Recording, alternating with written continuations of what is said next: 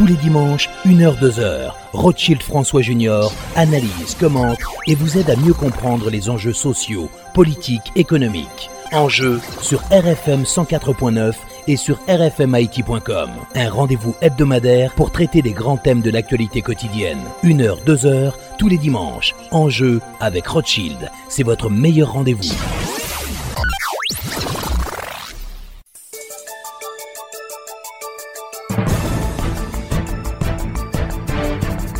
Mesdames, Messieurs, bonsoir et bienvenue à l'émission Enjeu. Notre invité aujourd'hui, le professeur Daniel Supplice, sociologue. On va faire le point sur la proposition du président de la République, Jovenel Moïse, à savoir l'élaboration d'une nouvelle constitution à travers une assemblée constituante, une constitution qui devait être ratifiée par le Parlement par voie référendaire. Et puis avec le professeur Daniel Supplice, on parlera également de la crise politique à laquelle fait face le pays. Encore une fois, bonsoir et bienvenue à l'émission Enjeu. Client BNC pral bien passer ak tirage millionnaire. Nou se BNC En plus, tout bel avantage ou jwen nan Bank National Kredi peyi ya, gen 3 clients BNC qui pral millionnaire. Client BNC, kondisyon pou branches milyonè pa ou la se gen yon kont epay aktif an goud ou an dola nan BNC ki gen pou pipiti 40 000 goud ou bien 640 dola kom balans nan dat tiraj la. Ou vle milyonè?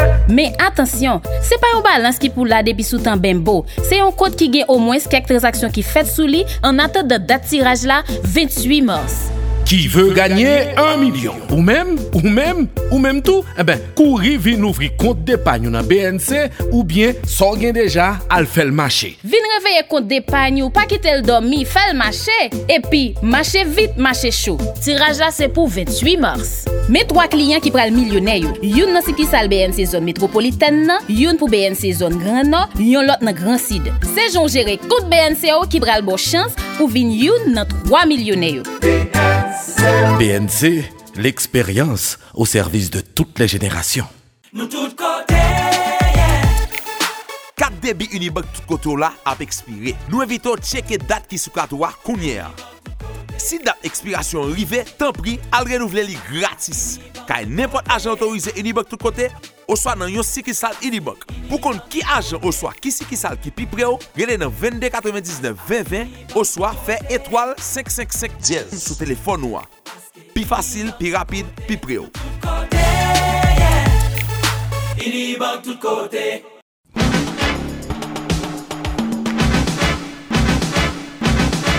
Alors nous avons avec nous le professeur Daniel Supplice. On va parler de plusieurs points, notamment la question de la constitution qui été évoquée par le président de la République, euh, qui souhaite l'élaboration d'une nouvelle euh, constitution pour faire avancer le pays. Daniel Supplice, bonsoir et bienvenue euh, à l'émission. Bonjour, bonsoir Rothschild. Je salue toutes les auditrices et auditeurs de la radio. C'est un plaisir d'être avec vous. Alors Daniel Supplice, donc vous avez récemment écrit un ouvrage sur les différentes constitutions euh, euh, qu'on a connues en, Haïti. Donc c'est qu'on on semble qu'on part pour l'élaboration d'une nouvelle constitution avec euh, les déclarations faites par le, chef de l'État. Bon, cela fait des, années qu'on pense que la constitution haïtienne est, un objectif de blocage. Tandis que, je, rappelle, tout, il y a eu toute une effervescence à partir de 1987 sur cette nouvelle constitution, libérale, démocratique, tout et tout. Et on se rend compte que dans son application, il semble que la constitution donne des problèmes. Le premier problème, c'est le problème de la bicéphalie au niveau de l'exécutif. Il y a un président de la République, un premier ministre. Historiquement, traditionnellement, l'haïtien ne comprend pas trop bien, puisque présidentialiste dans l'âme et dans sa culture, il y a des problèmes au niveau de la gestion de ce pouvoir-là. Il y a aussi d'autres problèmes, le problème des élections, euh, qui prévoit, par exemple, pour un exemple très simple, le Sénat de la République, euh, six ans, le mandat de sénateur, et chaque deux ans, renouvellement du tiers du Sénat, et le texte n'est pas clair. Et, il y a beaucoup d'autres points qui sont à l'intérieur même de cette constitution contradictoire. Donc c'est évident et clair depuis des années, on parle qu'il nous faut une nouvelle constitution. Le problème, c'est que cette même constitution, justement, prévoit le modus operandi pour faire ces améliorations et ces changements. Et il faut attendre la dernière législature. Et il faut. Alors, le, le- le côté le plus drôle, c'est que même quand la, la dernière législature vote une nouvelle constitution, fait des amendements, à la prochaine législature d'approuver intégralement le même texte. Donc c'est un peu très compliqué. Donc on comprend que qu'il fasse euh, le plus tôt possible, si on veut, si on veut débloquer cette crise, cette situation, avoir une nouvelle constitution. Le problème, c'est que le président de la République l'a annoncé l'autre jour, et en disant que cette constitution sera sanctionnée par un référendum. Or, justement, la constitution, s'il y a une chose importante qu'elle pense qu'il ne peut pas se faire, c'est le référendum. Donc, comment faire ça? Maintenant, je pense que le président de la République va très, très, très vite en besogne et qu'il va avoir des problèmes, puisque est-ce qu'on va accepter que, d'abord, qu'il forme une assemblée constituante, qu'elle travaille sur un projet et que le projet soit présenté pour être voté par référendum? Je pense qu'il y a un travail extraordinaire qui avait été fait par le député Tardieu. Et je pense que le président devrait, au contraire, au lieu d'aller dans cette direction, reprendre le travail de M. Tardieu, ajouter l'expertise de Mme Maniga, de, Claude Moïse et d'autres experts sur les questions constitutionnelles, Montferrier Dorval par exemple, et qu'on propose une autre constitution en essayant de respecter à la lettre les termes de cette constitution. C'est vrai que ça prendra du temps, mais c'est préférable d'attendre et de faire une constitution qui soit conforme à l'esprit et à la lettre de cette constitution que nous avons maintenant, au lieu d'aller dans une aventure qui peut donner d'autres problèmes politiques. Elle s'arrive dans un contexte politique euh, particulier. Justement, donc l'autre question, c'est tout le monde pense que si le président veut faire ça aujourd'hui, c'est parce qu'il prévoit son après, parce que le, mandat présidentiel en 2022, théoriquement, on devrait avoir un nouveau président. Donc on s'imagine, on pense que quelque part, la présidence a en tête un projet qui tient compte de ce, du reste de ce mandat et qu'il voudrait peut-être éventuellement planifier l'après-Jovenel. Euh, est-ce qu'on peut dire que le président, bon, il, ose euh, un endroit où personne d'autre, président, euh, n'a osé le faire depuis 87, la question du référendum. Donc il faut faire avancer, changer la constitution et sanctionner à, travers un référendum par la population. Bon, la constitution de 87 elle-même avait été votée par référendum. Maintenant, il y avait un climat politique bien spécifique, il y avait tout le dépôt des Duvalier, donc il y avait tout un nouvel état d'esprit, et c'est pourquoi que ça avait été accepté. Mais aujourd'hui, on a vu même Préval, même Préval, qui bénéficiait au niveau du Parlement d'une certaine euh, majorité qui lui permettait de faire certaines choses, n'a pas osé faire ça. Donc je pense que le président et Jovenel Moïse a osé, et je me demande s'il va réussir, parce que le contexte n'est pas celui de 87, et entre-temps, la situation a beaucoup évolué. Et le président soit travailler avec les secteurs locaux, mais aussi avec euh, les partenaires de la communauté internationale. Récemment, Louis Almagro, le secrétaire général sortant de l'OEA, il a dit qu'il faut une nouvelle constitution pour Haïti. Bon, non seulement ils ont une constitution, j'écoutais dernièrement, c'était hier, le secrétaire d'État américain et à la Jamaïque a eu à dire il faut des élections et il faut une date. Bon, maintenant, ce que ça veut dire quoi? Ça veut dire quoi? Il nous faut une nouvelle loi électorale aussi. Donc il nous faut une nouvelle constitution, une nouvelle loi électorale, un nouveau CEP, éventuellement une nouvelle assemblée constituante. Je pense qu'il y a beaucoup de choses qui vont se passer. Et il y a une pression importante du secteur international, c'est vrai, sur la question haïtienne. Et, mais en même temps, il faut qu'on fasse très attention parce que si ça se passe mal, ils vont, comme d'habitude, ils vont laisser tomber et on va se retrouver avec une situation politique compliquée. Elle est déjà assez compliquée d'ailleurs. Moi, je pense que le président de la République devrait, comme je dis par sagesse, revoir le dossier et ralentir sur cette, cette mesure. Aller dans une logique de référendum, je pense que ces jours-ci, dans ce contexte, c'est dangereux. Parce que l'un des points essentiels euh, de, ce projet, euh, de, l'exécutif, c'est qu'il faut quand même euh, équilibrer les pouvoirs, notamment enlever quelques pouvoirs détenus aujourd'hui par le Parlement haïtien. Bon, le drame, c'est que la Constitution de 87 était justement l'idée, c'est d'enlever les pouvoirs au niveau du président. Donc maintenant, c'est le retour de l'ascenseur, donc maintenant c'est l'exécutif, maintenant qu'il enlève les pouvoirs au niveau du Parlement. Le grand problème que nous avons finalement, ce n'est ni le Parlement, ni la présidence, ni la, Constitution, ni les lois, ce sont les hommes, c'est nous. Le, drame haïtien, le drame personnel d'haïtiens, nous autres haïtiens. On n'arrive pas, on n'arrive pas à s'entendre, on n'arrive pas à respecter les règles du jeu, on n'arrive pas à comprendre que le pays doit être géré, on n'arrive pas à comprendre qu'il y a des responsabilités et que les responsabilités doivent être conformes aux normes. Les normes, c'est quoi? C'est la Constitution, c'est la loi. Même cette Constitution de 87 qu'on dit qui n'est pas bonne, bon, c'était comme je viens de le dire tout à l'heure, il y a beaucoup de points effectivement qui, donnent des problèmes. Mais en même temps, on n'a jamais respecté cette constitution. Elle a été violée par les, différents présidents, elle a été violée par ceux qui eux-mêmes ont la responsabilité de veiller à ce qu'elle soit organisée. Donc le problème c'est nous. Donc est-ce que euh, en, enlevant les pouvoirs du Parlement, ça va résoudre le problème haïtien? J'ai des doutes. Je prends un exemple très simple. La démocratie française, le président français peut renvoyer le Premier ministre et ça implique automatiquement eh, la tenue de nouvelles élections pour une nouvelle euh, majorité. Bon, mais, ça fonctionne en France. Et parce que la France, les Français comprennent que l'enjeu final, finalement, c'est le bien-être français et de la poste, mais ici en Haïti, est-ce qu'on peut, on devrait peut-être donner au président de la République le pouvoir de pouvoir révoquer un Premier ministre s'il n'arrive pas à s'entendre. Mais qu'est-ce qui empêche un président de la République de s'assurer que le Premier ministre qui est là avec lui est un espèce de reste avec, parce qu'il peut à tout moment le révoquer? Donc le problème, c'est nous. Donc le travail qui doit être fait doit être fait au niveau de notre mentalité, de notre comportement, de notre attitude vis-à-vis du pouvoir. Donc c'est un travail laborieux qui attend le président de la République, Jovenel Moïse, parce qu'il doit s'entendre avec les différents acteurs, les différents secteurs de la société. On voit quand même les réactions qui sont enregistrées au niveau de la société civile. Donc ils disent craindre, euh, quand même beaucoup de secteurs de la société civile disent craindre cette euh, initiative annoncée par le, président de la République. En, tout cas, ils mettent clairement euh, des réserves tout en reconnaissant qu'il faut vraiment un remaniement, une révision constitutionnelle. on voit que le président a des difficultés pour s'asseoir avec certains secteurs-là. Et des points relativement importants si on considère tous ceux et celles qui ont eu à avoir les prises de position sur la question, même de rencontrer le président de la République. Ce qui est très grave. Et on peut ne pas être d'accord, ce serait intéressant qu'on s'asseye et pour qu'on se dise des différents désaccords. Or, le président de la République n'arrive pas jusqu'à aujourd'hui à trouver un espace où ceux qui ne sont pas d'accord avec lui acceptent de s'asseoir et de discuter avec lui. Donc, voir maintenant où est-ce qu'il va trouver ce consensus. Cette assemblée constitutionnelle qui dit vouloir monter. Mais qui va faire partie de cette assemblée constitutionnelle? Sur quelle base va-t-on choisir ces gens? Et quels, vont être leurs niveaux de représentativité? C'est extrêmement compliqué. Moi, je pense que le président prend de très gros risques en annonçant une pareille nouvelle. Parce que moi, je ne vois pas comment, dans ce contexte-là, où on ne lui fait pas confiance, où en plusieurs fois il a été obligé de se, comme on dit ici, de se dédire, où il avance certaines choses qu'il n'arrive pas à tenir, il fait des promesses qu'il ne tient pas. Et en plus de ça, maintenant, dans une situation politique où il est très inconfortable, on se demande s'il n'a pas en tête d'autres projets. Je ne vais pas dire comme beaucoup de gens ce qu'il veut instaurer. Alors moi, ça me fait rire. Et, Retour à la dictature. Oui, Jovenel Moïse. Mais il ajoute une dictature féroce. Ok. Mais moi, ça me fait rire. Parce que ce non, mais ce n'est pas sérieux non plus. Parce que ce n'est pas vrai non plus. Ok.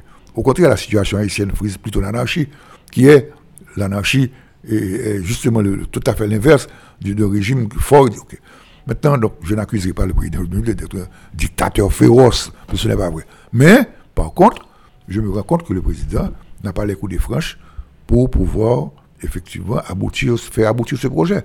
C'est un projet effectivement important. Tout le monde s'attend à ce qu'il y ait des améliorations, si on veut, au niveau de cette constitution, qu'elle soit plus appropriée à notre culture, qu'elle soit plus, plus capable au niveau de, son interprétation, au niveau de, Tout le monde est d'accord. Il faut ce changement.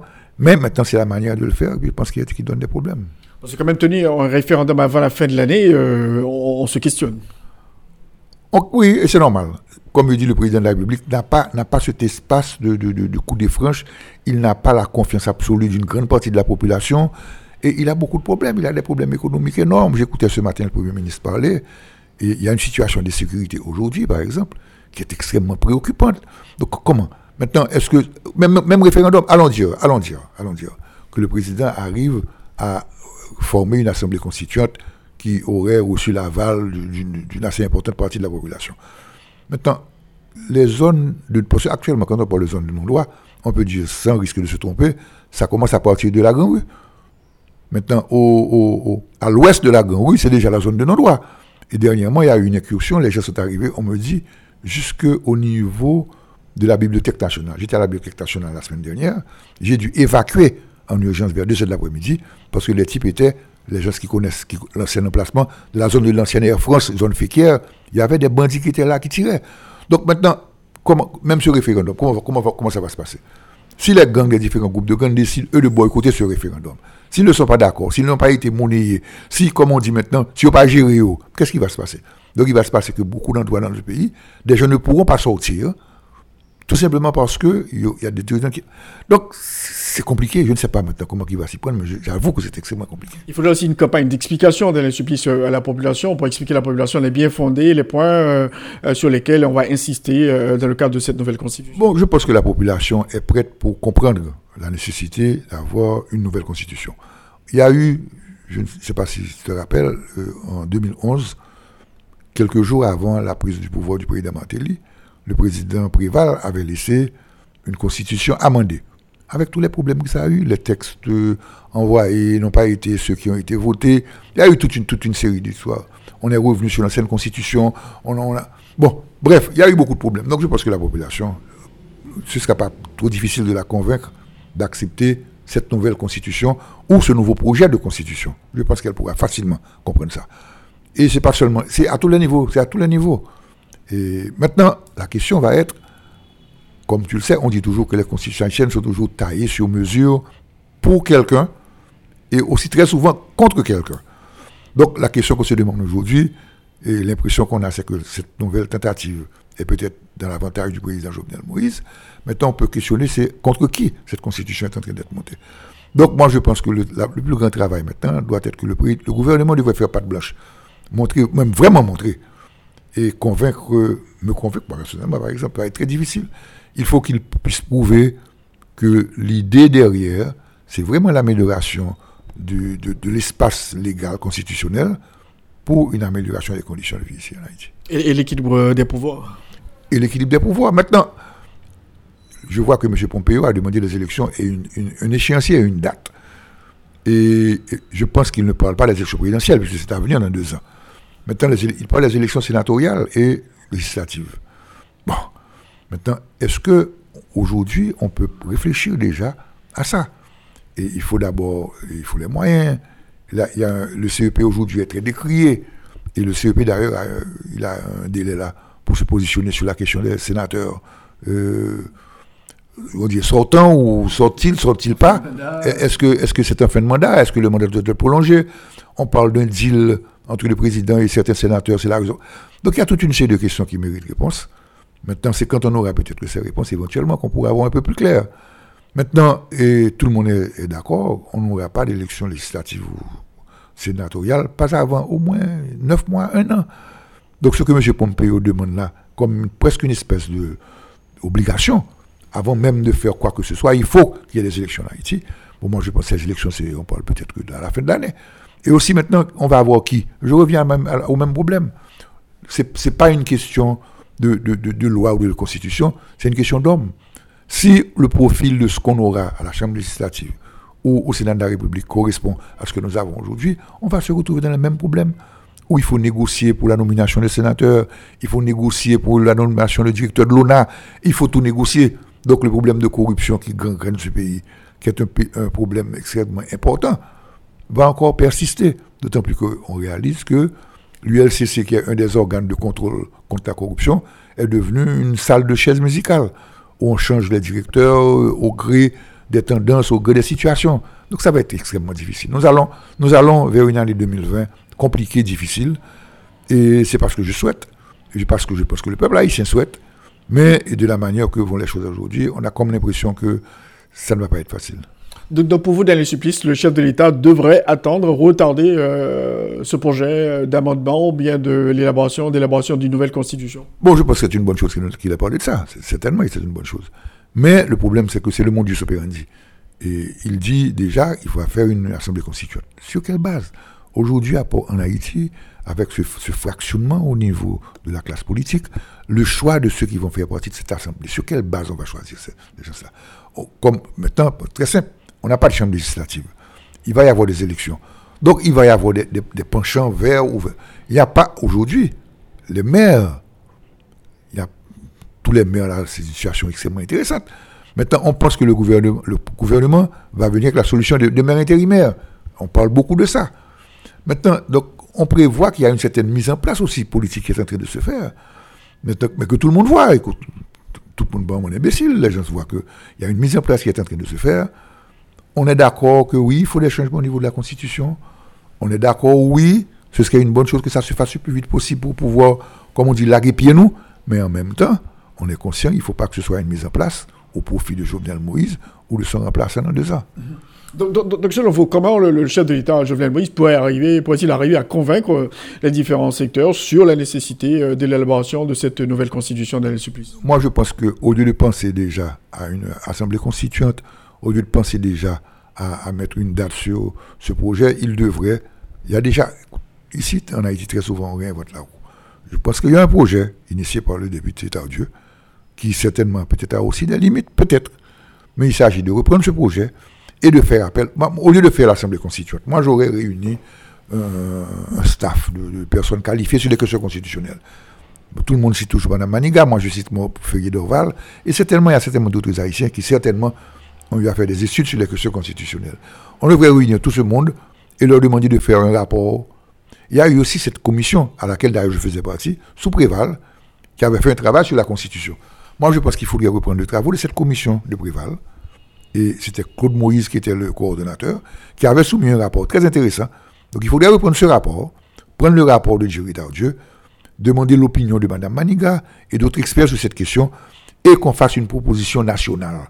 Maintenant, je pense que si ces deux commissions disent au président, on s'est mis d'accord, et voilà ce qu'on suggère, le président aura en main un argument neutre, qui serait non partisan, et qui peut-être donnerait à sa démarche une attitude beaucoup plus intéressante dans l'idée de vendre cette idée au reste de la population. Donc, selon vous, Subi, c'est essentiel à ce que le chef de l'État évite euh, euh, d'aller en solo euh, dans cette affaire? Absolument. Ah. Parce que déjà, on ne lui fait pas confiance. On ne sait pas ce qu'il a en tête. Et historiquement, le changement constitutionnel en Haïti ont toujours été, comme je dis, dans l'avantage de quelqu'un et au détriment de quelqu'un d'autre. on questionne aujourd'hui pourquoi pourquoi c'est aujourd'hui? Alors qu'il a toutes sortes de problèmes, dermalogue, pétro-caribé, corruption, ici, insécurité. Pourquoi c'est aujourd'hui qu'il soulève la question de, de, la Constitution? Qu'est-ce qu'il a en tête? Qu'est-ce qu'il veut faire? Pourquoi veut-il faire ça? Alors qu'il est, je ne dirais pas en fin de mandat, mais c'est mi-mandat plus. Il est à mi-mandat plus. Donc on questionne le, pourquoi insiste-t-il autant sur la question Ou bien autre chose. Est-ce que c'est une stratégie aussi pour pouvoir euh, évacuer les problèmes de corruption, les problèmes de dermalogue, les problèmes de la sogénaire. Est-ce que c'est aussi une façon d'évacuer certains problèmes et focus la population sur autre chose? Donc on peut se poser plein de questions. Moi je pense que sur cette question-là, précise, la Constitution, il faut faire des changements au niveau de la Constitution. En tout cas, tout le monde est d'accord. Mais il faut faire très attention pour que ces changements-là ne compliquent pas cette Constitution davantage. On doit tenir compte des recommandations de la Commission Tardieu et de la Commission Privale et ceci peut être discuté au niveau des médias, ouvrir-les, faire, public, attendre l'autre monde ce qu'il pense, comment qu'il voit. Et au fur et à mesure, les gens s'habitueront à l'idée du changement et verront que ce sont des experts qui ne sont pas obligatoirement. Bon, le député Tardieu n'est pas, connu pour être un pro Jovenel Moïse. Bon, Monsieur Claude Moïse, le professeur Claude Moïse, je n'entends pas parler beaucoup, mais je ne connais pas sa position politique vis-à-vis de Jovenel Moïse. Madame Maniga, on connaît. Donc je pense qu'au contraire, ce serait très bien pour le président Jovenel Moïse d'avoir des commentaires de gens qui ne sont pas considérés comme des PHTKistes ou des gens proches de son entourage. Donc ça lui donnerait, je pense, que beaucoup plus de poids de cette démarche. Euh, selon vous, euh, euh, dans les supplices, en ce qui concerne le dossier de la Constitution, vaut mieux que le président s'appuie sur les locaux au lieu que de s'appuyer sur la communauté internationale, parce qu'il dit qu'il souhaite collaborer, travailler avec tout le monde, les secteurs locaux et aussi les, acteurs de la communauté internationale. On a vu ce qui s'est passé en 87. La Constitution de 87, c'est un, c'est une espèce de pot pourri, constitution française, constitution belge, constitution américaine et tout le reste. Bon, je pense que c'est préférable pour le président. Et puis en plus, je vais reprendre un, concept très intéressant du, film Le Parrain. Moi, je pense que s'appuyer sur la communauté internationale, ici en Haïti, c'est construire sur du sable. Parce que, il ne faut pas oublier, très souvent ici on oublie, que l'étranger ne veille que sur ses intérêts. Quand ça fonctionne bien dans le cadre de sa logique et de ses intérêts, ça marche. Le jour, la seconde, il réalise que quelque part l'intérêt change, ça tombe. Donc le président ne doit pas s'appuyer totalement sur l'international. C'est préférable qu'il s'assure qu'au niveau local, on comprend son projet, qu'on est d'accord avec et qu'on fasse des recommandations. Vous avez, vous avez même dit ça tout à l'heure, c'est qu'il y a beaucoup de secteurs qui disent, bon voilà, la Constitution, elle n'a jamais été appliquée, donc même si vous élaborez une nouvelle Constitution, euh, est-ce qu'on ne va pas avoir les mêmes problèmes dans quelques années? Il faut, il faut, il faut. Alors, ma, grand-mère avait l'impression, tout ce qu'elle disait ça, qu'il y avait des arbres chez elle, et elle disait toujours, si on veut que l'arbre pousse bien, il faut de temps en temps enlever des branches. Donc je pense que cette constitution-là a un feuillage très important, il faut enlever des branches, il faut émonder. Ça va permettre à l'arbre de respirer, et ça va permettre peut-être la création d'une nouvelle tendance. Donc c'est dans ce sens-là. Parce que c'est vrai, la Constitution a plein, plein, plein d'articles qui n'ont jamais été appliqués. je prends un exemple très simple, la nomination des ambassadeurs. Il y a un processus, le Sénat, si, si, mais ça n'a jamais été appliqué. C'est toujours une négociation. Euh, je te donne, tu me donnes. Et on a vu le président Préval, pendant tout ce mandat, n'a jamais nommé d'ambassadeur. Parce qu'il fallait à tous les coups négocier un poste d'ambassadeur. Donc il y a plein d'articles de la Constitution qui n'ont jamais pu être appliqués. Donc c'est vrai. Mais maintenant, il y a des problèmes encore plus sérieux. Comme il dit, l'un des gros problèmes de la Constitution haïtienne, c'est la bicéphalie au niveau du pouvoir. Et quelle est la limite du pouvoir du président de la République? Le chef d'État, qui est le président de la République, n'est pas chef de gouvernement. Les attributions du chef de gouvernement ne, sont pas celles du chef d'État. Donc, et on a vu que les chefs d'État haïtiens ont toujours tendance à vouloir mettre un Premier ministre qui, est, qui a un comportement presque de vassal. Et en commençant par euh, le président Maniga avec monsieur le professeur c'est Célestin, et, et récemment on voit c'est pareil, ou c'est des premiers ministres que de, de situation. Et dernièrement, je m'appelle Souley Martelly, quand on avait mis le premier ministre Evans Paul, il y avait une situation politique et le Martelly pensait que Evans Paul était celui qui aurait pu mettre un peu d'œuf dans le vin de certains opposants. Donc c'est ou bien une situation qui provoque la notion de type, ou bien le président met un vassal. Donc on ne sait pas ça. On ne sait pas ça. Or la Constitution a été très claire sur le rôle et les attributions des deux instances qui, participent à cette bicéphalie. Ça ne mange pas. Et plein d'autres choses encore qui ne mangent pas. Ce- cette façon d'amender la Constitution, il faut, il, faut, il faut amender cet amendement. Puisque ça devient très compliqué et quand y a des situations, et on a des difficultés pour faire ces changements. Une constitution, c'est comme toutes les lois, ça évolue avec le temps. Ce qui est vrai aujourd'hui ne sera peut-être pas vrai demain ou après-demain. Donc il, faut, il faudrait qu'on laisse l'espace de pouvoir modifier, pas au gré du chef, mais au gré de la réalité économique, politique ou sociale, les différentes lois qui nous, qui nous, qui nous, qui nous, qui nous régissent. Donc c'est dans ce sens-là, je pense que le président doit prêter attention à cette réalité, comprendre la nécessité de faire ces changements, oui, mais de bien le faire pour que ça ne produise pas les mêmes effets que l'ancienne constitution. On serait partisan de la suppression du poste de Premier ministre que d'A- Daniel Supplice? Ah oui, certainement. certainement, pour plusieurs raisons. D'abord, historiquement, traditionnellement, on est. Tout le monde, s'il y a un problème, c'est le président. Et sa président dit, qu'au président y est. Ensuite, le Premier ministre, dans, dans notre. Comme je dis, c'est les hommes. C'est les hommes. On n'a pas cette habitude de, de, de, de double pouvoir. Le pouvoir exécutif haïtien est un double pouvoir. Et le Premier ministre, lui, est nommé. Le Premier ministre est nommé par le Parlement. Et le président ne peut pas le révoquer. Donc ça entraîne une situation de chantage aussi au Parlement. Donc il donne, on a, on a vu ça dans le passé. Il, a- il n'est redevable qu'envers les sénateurs et les députés qui l'ont qui l'ont voté, pas envers le président. Or le président est son premier collaborateur. Donc ça complique la situation. Il n'est pas obligé de, collaborer avec le président. Ensuite, autre chose, la Constitution est très claire. Ce Premier ministre devrait être issu de partis majoritaires au Parlement. Or, depuis 1987, on n'a jamais eu cette réalité. Donc tous les premiers ministres ont tous été des premiers ministres de compromis. Donc c'est une situation compliquée. Compromis veut dire quoi? Il sort il peut sortir, il ne sort pas d'une structure politique. Il sort d'un deal. Le deal c'est quoi? Le plus souvent, je te donne, tu me donnes, on partage, on s'assied, on colla- C'est très compliqué. donc, donc, donc là, pour, pour, pour clore ce chapitre, donc, donc, vraiment, il, il faudra attendre. C'est la meilleure chose à faire, je crois. Et Supplice, autre chose, euh, la- la- autre, dossier important, euh, la question des sénateurs, on l'a évoqué brièvement tout à l'heure, ces sénateurs qui revendiquent encore une fois leur poste, ils disent qu'ils sont toujours en poste jusqu'à euh, l'année prochaine, 2022, euh, alors que l'exécutif, donc à travers ce tweet, a dit, bon voilà, ces sénateurs, vous n'êtes plus en poste, le chef d'État a dit qu'il a constaté la caducité du Parlement, donc, et les sénateurs, ils, ils attaquent ce dossier par devant les tribunaux. Bon, je pense que le président a. un, c'est un écart de langage. Parce que quand il parle de caducité du Parlement, il n'y a pas eu caducité du Parlement. Bon, Le Parlement est empêché, le Parlement est dysfonctionnel, mais on ne peut pas parler de caducité du Parlement. Maintenant, ce dossier, moi, j'ai- essayé, je ne suis pas un spécialiste des questions constitutionnelles. J'ai lu le texte de la loi électorale, j'ai lu ce que dit la Constitution, je ne sais pas. Moi, je préfère dire que c'est dommage.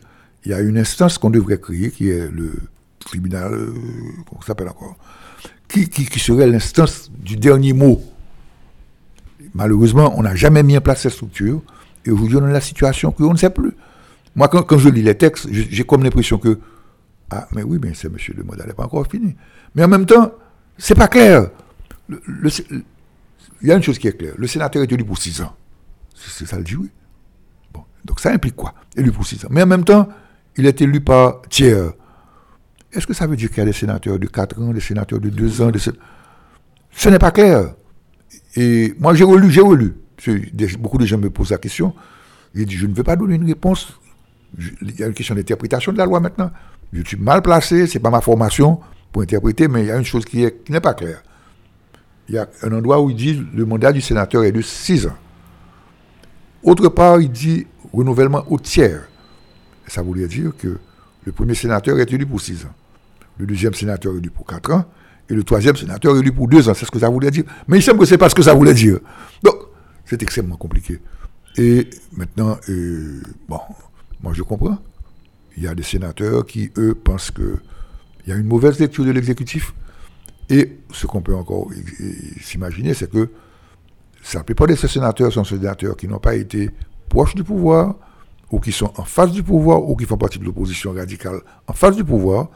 Donc le président de la République a une occasion, une opportunité de régler ce problème d'opposition à lui, et en se débarrassant de ces messieurs.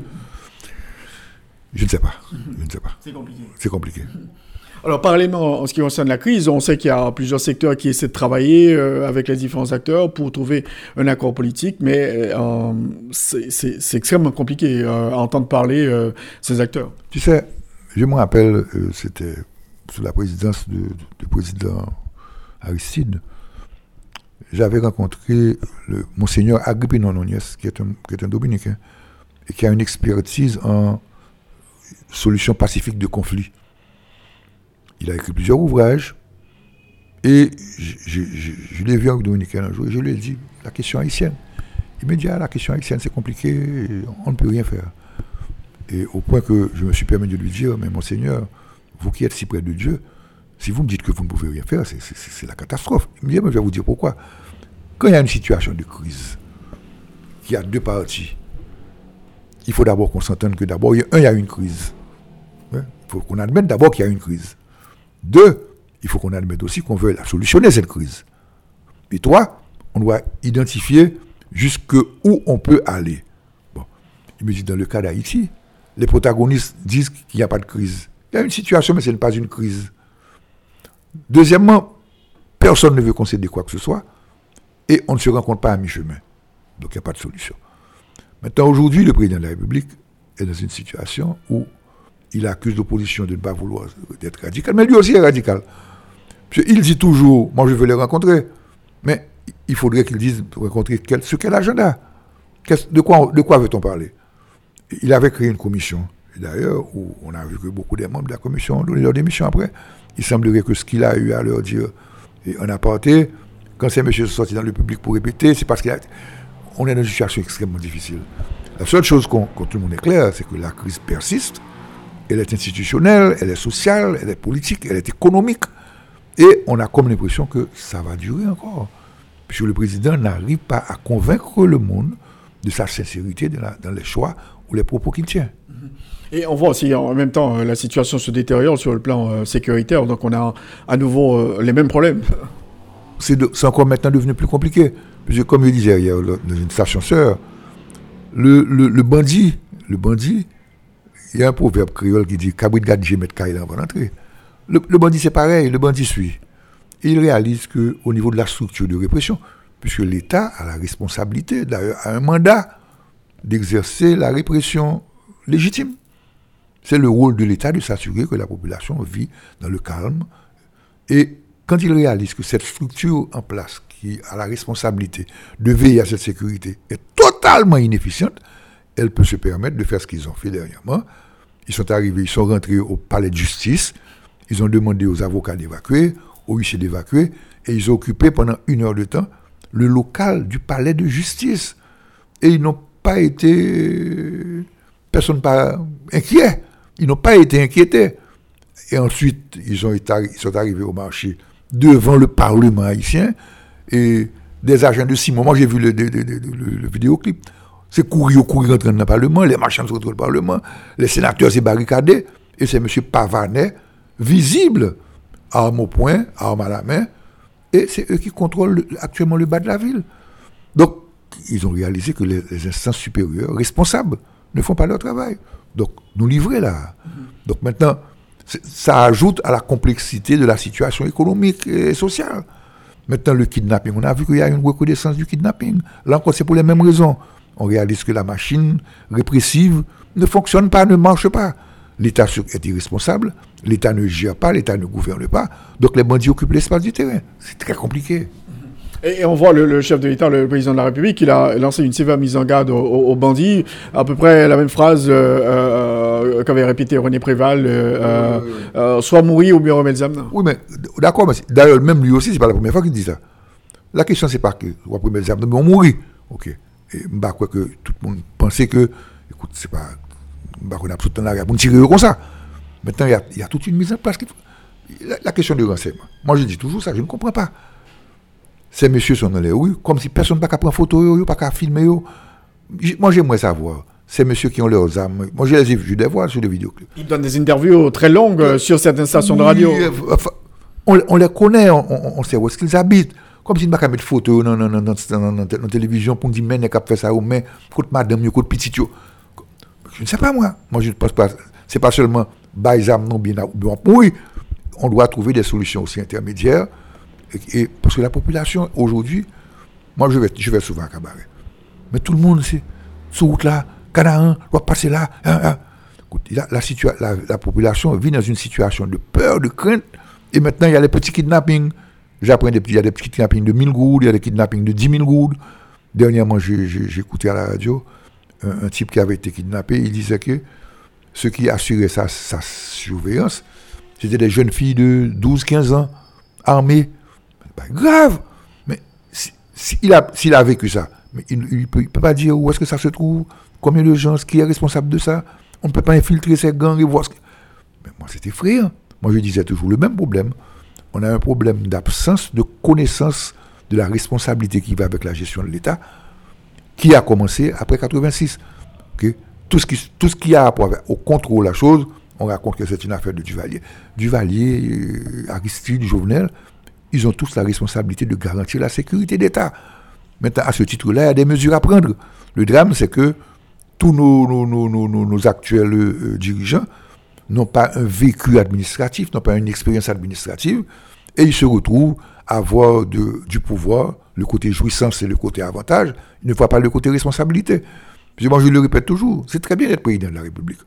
On voyage en première classe, on, descend dans de beaux hôtels, on va dans de beaux restaurants, et on a accès à plein de choses, mais ça va aussi avec des responsabilités. Et l'une des responsabilités, c'est de s'assurer que les citoyens et les concitoyens vivent en paix. Alors, cet accord politique, c'est devenu, c'est un must aujourd'hui, Daniel Spice, parce qu'on n'en peut plus, quoi. On doit arriver à un accord politique, de toute façon. Et toutes les guerres, et tous les conflits mondiaux se sont réglés à la fin, finalement, et autour d'une table même si c'est pour seulement dire son désaccord. Il faut qu'on s'asseye pour qu'on sache, voilà ce qui s'est passé. La question, c'est que un accord politique passe par la mise sur table de plein de dossiers. On parle, par exemple, moi je, me rappelle de la situation dominicaine, tu te rappelles, lors du coup d'État, coup d'État électoral, Balaguer, Peña Gomez. Et il, y avait il commençait à avoir des mouvements sociaux extrêmement importants. Peña Gomez a, dû prendre la parole, calmer la population, éviter les casses, les bruits, éviter l'intervention musclée de l'armée et de la police. Et Balaguer s'est rendu compte que, bon, maintenant, pour éviter une catastrophe économique dominicaine, il a accepté de séparer son mandat et de le séparer, de le couper en deux. Ça a été une solution qui a porté fruit. Et c'est pareil, je pense que le président Jovenel Moïse, dans le cadre de cette situation, il est, il est, il est embarrassé. J'écoutais le Premier ministre ce matin qui disait oui, mais euh, on ne peut plus continuer à, payer euh, la gasoline qui coûte trop cher. On ne peut plus. Oui, mais d'accord, mais, mais entre-temps, qu'est-ce qu'on fait? On ne peut plus continuer, mais entre-temps, qu'est-ce qu'on fait? Donc je pense que le président devrait, lui aussi, comme il dit, il accuse l'opposition d'être radical, mais lui aussi doit sortir de ce radicalisme pour dire je veux dialoguer, et voilà, voilà les termes de négociation. Un, le mandat. Deux, les options. Trois, le budget. Quatre, voilà, il y a six points ou sept points. Je suis prêt à discuter sur ces différents points. Maintenant, s'il fait ça et que l'opposition refuse de s'asseoir, maintenant, ça c'est autre chose. Mais jusqu'à maintenant, personne ne sait, puisque je me rappelle quand il a créé la commission qui avait à sa tête le Premier ministre Evans Paul, et Evans Paul en public a dire après que le président était prêt à même discuter de son mandat. Bon, on a vu la réaction. Il semble que le président aurait eu à dire non, ça ne pas la Donc, or, la question du mandat est une question clé. Je ne dis pas que le président doit partir hier, aujourd'hui ou demain, ou cet après-midi. Mais la question du mandat du président, liée à l'incapacité qu'il a de pouvoir gérer les choses convenablement et correctement, c'est une question qui devrait être discutée. Maintenant, on arrivera à quoi? Maintenant, ce sont les discussions qui détermineront à quoi on va arriver. La question du, budget de la République, la question de, de, de la gouvernance, la question... Il y a plein de questions qui peuvent être discutées, mais ceci doit se faire autour d'une table. Alors, si l'accord n'intervient pas, Supplice, selon vous, à quoi pourrait-on s'attendre? Si l'accord n'intervient pas, tout le monde pensait que deuxième lundi de janvier, le président va gérer par décret. Il va laguer décret à tête. Bon, on a vu que d'abord aujourd'hui, on a déjà, c'est dix jours plus tard, euh, c'est pas évident, évident. Le président a eu à même à dire que on, il pensait que il avait un boulevard, c'est le mot qu'il avait, un boulevard que la courir sous lui, c'est pas évident. Parce que il y a eu une mise en garde aussi des Américains qui lui ont dit il faut un gouvernement légitime et il faut un budget. et, le gouvernement légitime et le budget, ça ne peut pas se faire seulement avec, euh, par arrêté ou par décret. Donc le président doit trouver, il doit, comme on dit, se démerder pour trouver un accord politique qui lui donnerait un minimum de légitimité, qui lui permettrait d'avancer. Parce qu'autrement, qu'est-ce qu'il va faire? Mettons, mettons qu'il décide de diriger par décret.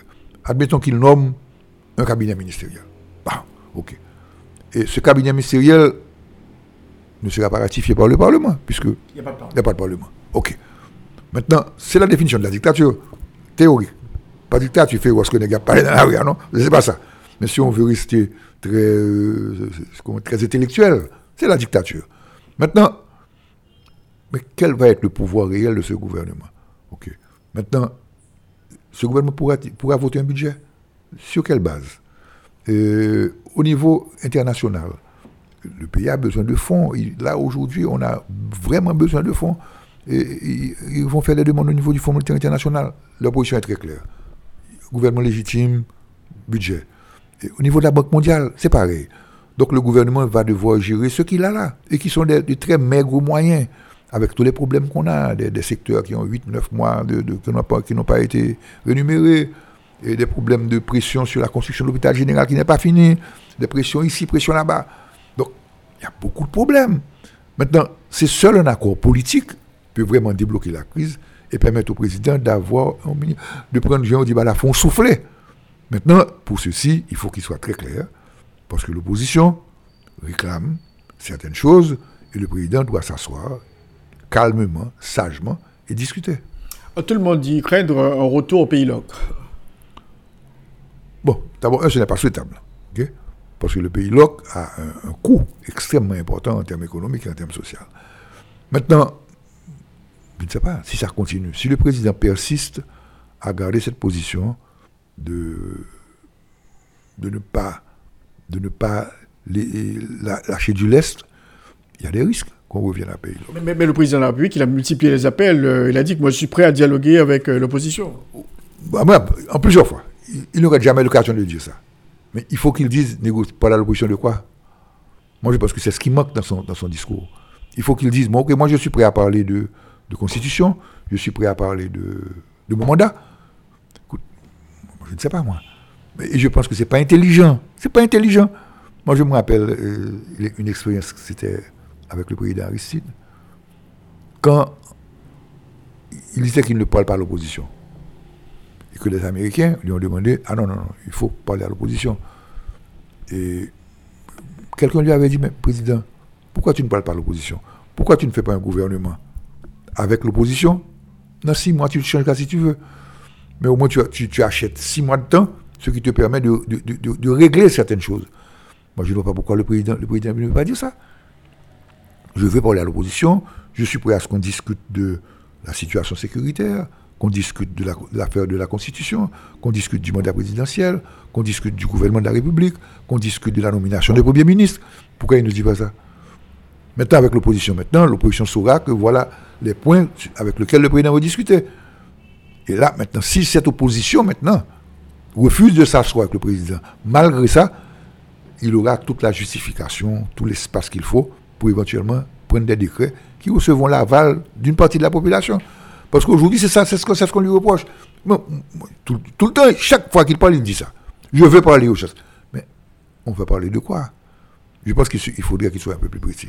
La déclaration faite par Michael Pompeo, le, secrétaire d'État américain, euh, insistant pour euh, qu'on ait un calendrier électoral euh, et une date ferme pour la tenue des élections, ça, pourrait changer la donne aussi. Ça veut dire que le président risque de ne pas pouvoir diriger pendant longtemps sans Parlement.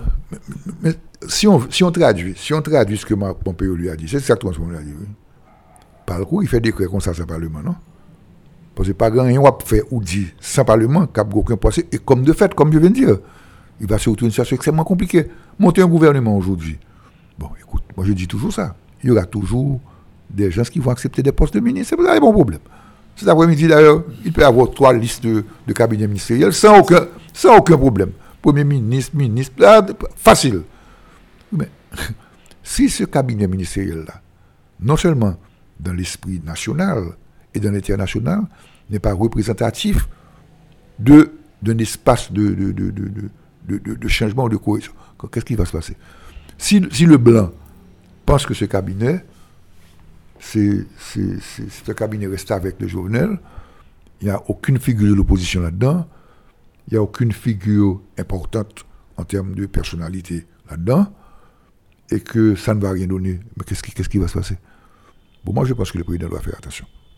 Si le président précise, est-ce que vous pensez que vraiment du côté de l'opposition, on devrait aussi faire des concessions au chef de l'État Le président, s'il précise, je veux rencontrer l'opposition pour qu'on parle de la Constitution, du projet de la Constitution, du vote du nouveau budget, de la situation, de la situation de crise qui règne au niveau du Sénat de la République, de mon mandat présidentiel.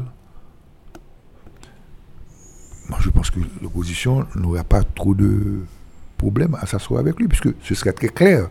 Et l'opposition maintenant va préparer son attaque. C'est comme ça. Maintenant, sur la question du président, de, votre mandat, nous, on demande que vous partiez. Sur la question du- du mandat des sénateurs, les sénateurs doivent rester. Maintenant, on peut, au, au niveau de la discussion, ne pas nous mettre d'accord. Mais je pense que les thèmes de discussion doivent être très clairs. Alors pour terminer, Daniel Supplice, le pays connaît euh, vraiment une situation terrible sur le plan politique, sur le plan économique, sur le plan social. Ah, Alors la grande question, qu'est-ce qui s'est passé depuis, euh, depuis ces 20 dernières années? Pourquoi on se retrouve aujourd'hui dans une telle situation? Daniel Supplice, sociologue. Ok. Der- dernièrement, j'ai suivi une émission à la télévision sur le, le- relèvement de l'Allemagne. Et c'est ce qui m'a permis peut-être de comprendre et de voir certaines choses. La même chose s'est passée aussi avec le mur de Berlin. Quand le mur de Berlin est tombé, c'était M. Gorbatchev, qui était le secrétaire général du Parti communiste au pouvoir en Union soviétique depuis 1917. L'Empire soviétique s'est effondré. Mais il fallait récupérer l'économie et il fallait récupérer le social. C'est la même administration, la même administration. On est sorti du soviétisme à la perestroïka. L'ouverture. Oui, l'ouverture. Or, le Sovi- du- justement, quand on parle de soviétisme, on connaît ce que c'est que l'Union soviétique. C'est économie dirigée, contrôle strict, pas affaire de démocratie. D'abord, c'est un journal qui gagne, qui est le Pravda, ok, et c'est le seul. Maintenant, ce sont les mêmes hommes qui travaillaient dans l'administration soviétique qu'on a convertis dans la perestroïka. Parce que ce sont eux qui connaissaient le fonctionnement de la machine. En Allemagne, on a, on a reproché au nouveau chancelier de l'après-guerre d'avoir gardé des nazis dans l'administration. Konrad Adenauer. Konrad Adenauer. Et il a eu à dire, c'est c'est une mission extrêmement intéressante, il a eu à dire, mais écoutez, vous pensez que je vais transférer un type qui a été directeur du bureau des mines parce qu'il était nazi? Vous pensez que je vais transférer un type qui a été... Il a utilisé des postes techniques, ce pas des postes politiques. Un type qui a été directeur d'un hôpital. Or, à l'époque du nazisme, tous ceux qui occupaient ce genre de fonction, un portait l'uniforme nazi, étaient nazis. J'ai dit non, non, non, non, non. Mais ce sont ceux qui ont l'expérience et le vécu de la marque de cette machine administrative qu'on doit utiliser. Maintenant, d'ailleurs, il y a eu le procès de Nuremberg. Les assassins et les criminels, eux, ils vont payer. Mais on ne peut pas demander à tous ceux qui ont travaillé dans l'administration hitlérienne de démissionner. Autrement, avec qui va-t-on diriger ce pays? C'est ce qui s'est passé en 86. En 86, au départ des Duvalier, ok, 291 Makout Paladon.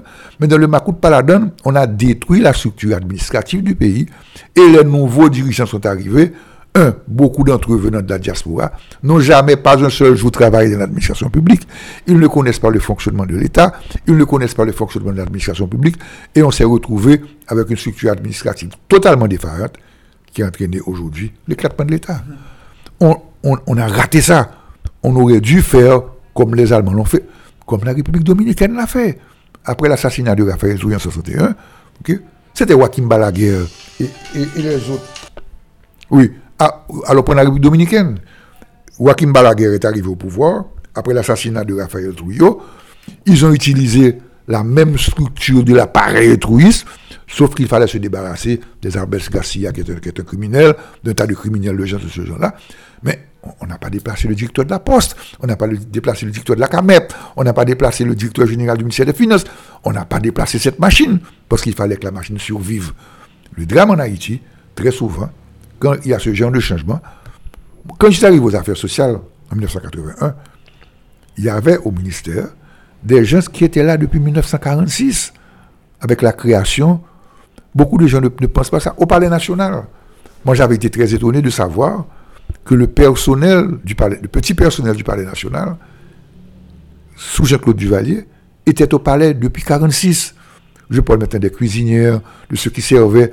Donc il y avait une mémoire du savoir. On sait comment organiser les réceptions, on sait comment faire, on sait comment servir. Mais quand maintenant il y a un, changement politique et on demande à tous ces gens de laisser de partir, on introduit au palais une nouvelle catégorie de gens qui n'ont pas vécu, cette expérience, ils créent ça, ils créent là, qu'on y a là. Donc maintenant, on a, on a construit un monstre qui n'a aucune notion de ce que c'est que l'État. Alors, que pourrait-on faire aujourd'hui pour euh, changer la donne, Daniel Supplice? Bon, d'abord, un, c'est ce que j'essaie de dire, de répéter. Il faut reprendre l'éducation. l'édu- Parce que ce qui s'est passé en 56, 57, jusqu'à 80, on a hérité, on avait hérité de. Tout le temps, je prends l'exemple de Pradel Pompidus. Pradel Pompidus, cette génération-là, avait été formée par des étrangers qu'Haïti avait, des Barros, qui étaient rentrés en Haïti pour la formation. Moi, je pense qu'aujourd'hui, on devrait massivement faire appel à toutes les compétences, et haïtiennes et étrangères, pour qu'on mette sur pied des écoles normales, sérieuses, pour qu'on forme les gens et qu'on intègre les jeunes dans l'administration pour que dans 10 ans, dans 20 ans, dans 30 ans.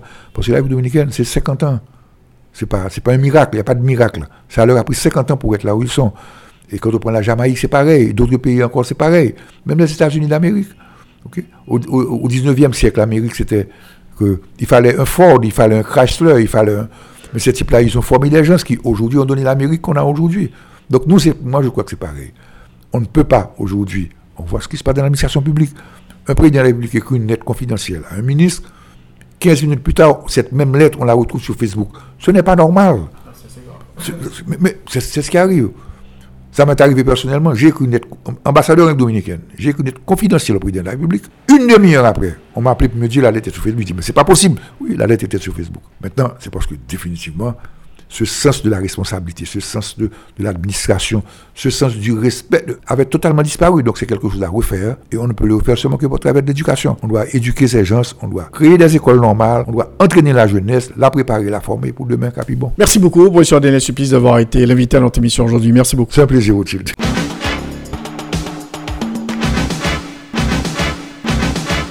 C'est donc à la fin de l'émission Enjeu. Merci de l'avoir suivi. On a eu comme invité aujourd'hui le professeur Daniel Supplice. La rediffusion de cette émission, 4h, 9h sur RFM 54.9, RFMIT.com et aussi sur TuneIn Radio. Bon dimanche à tous et à toutes. Au revoir. Tous les dimanches, 1h, 2h, Rothschild François Junior analyse, commente et vous aide à mieux comprendre les enjeux sociaux, politiques, économiques. Enjeux sur RFM 104.9 et sur rfmit.com. Un rendez-vous hebdomadaire pour traiter des grands thèmes de l'actualité quotidienne. 1h, 2h, tous les dimanches. Enjeux avec Rothschild. C'est votre meilleur rendez-vous.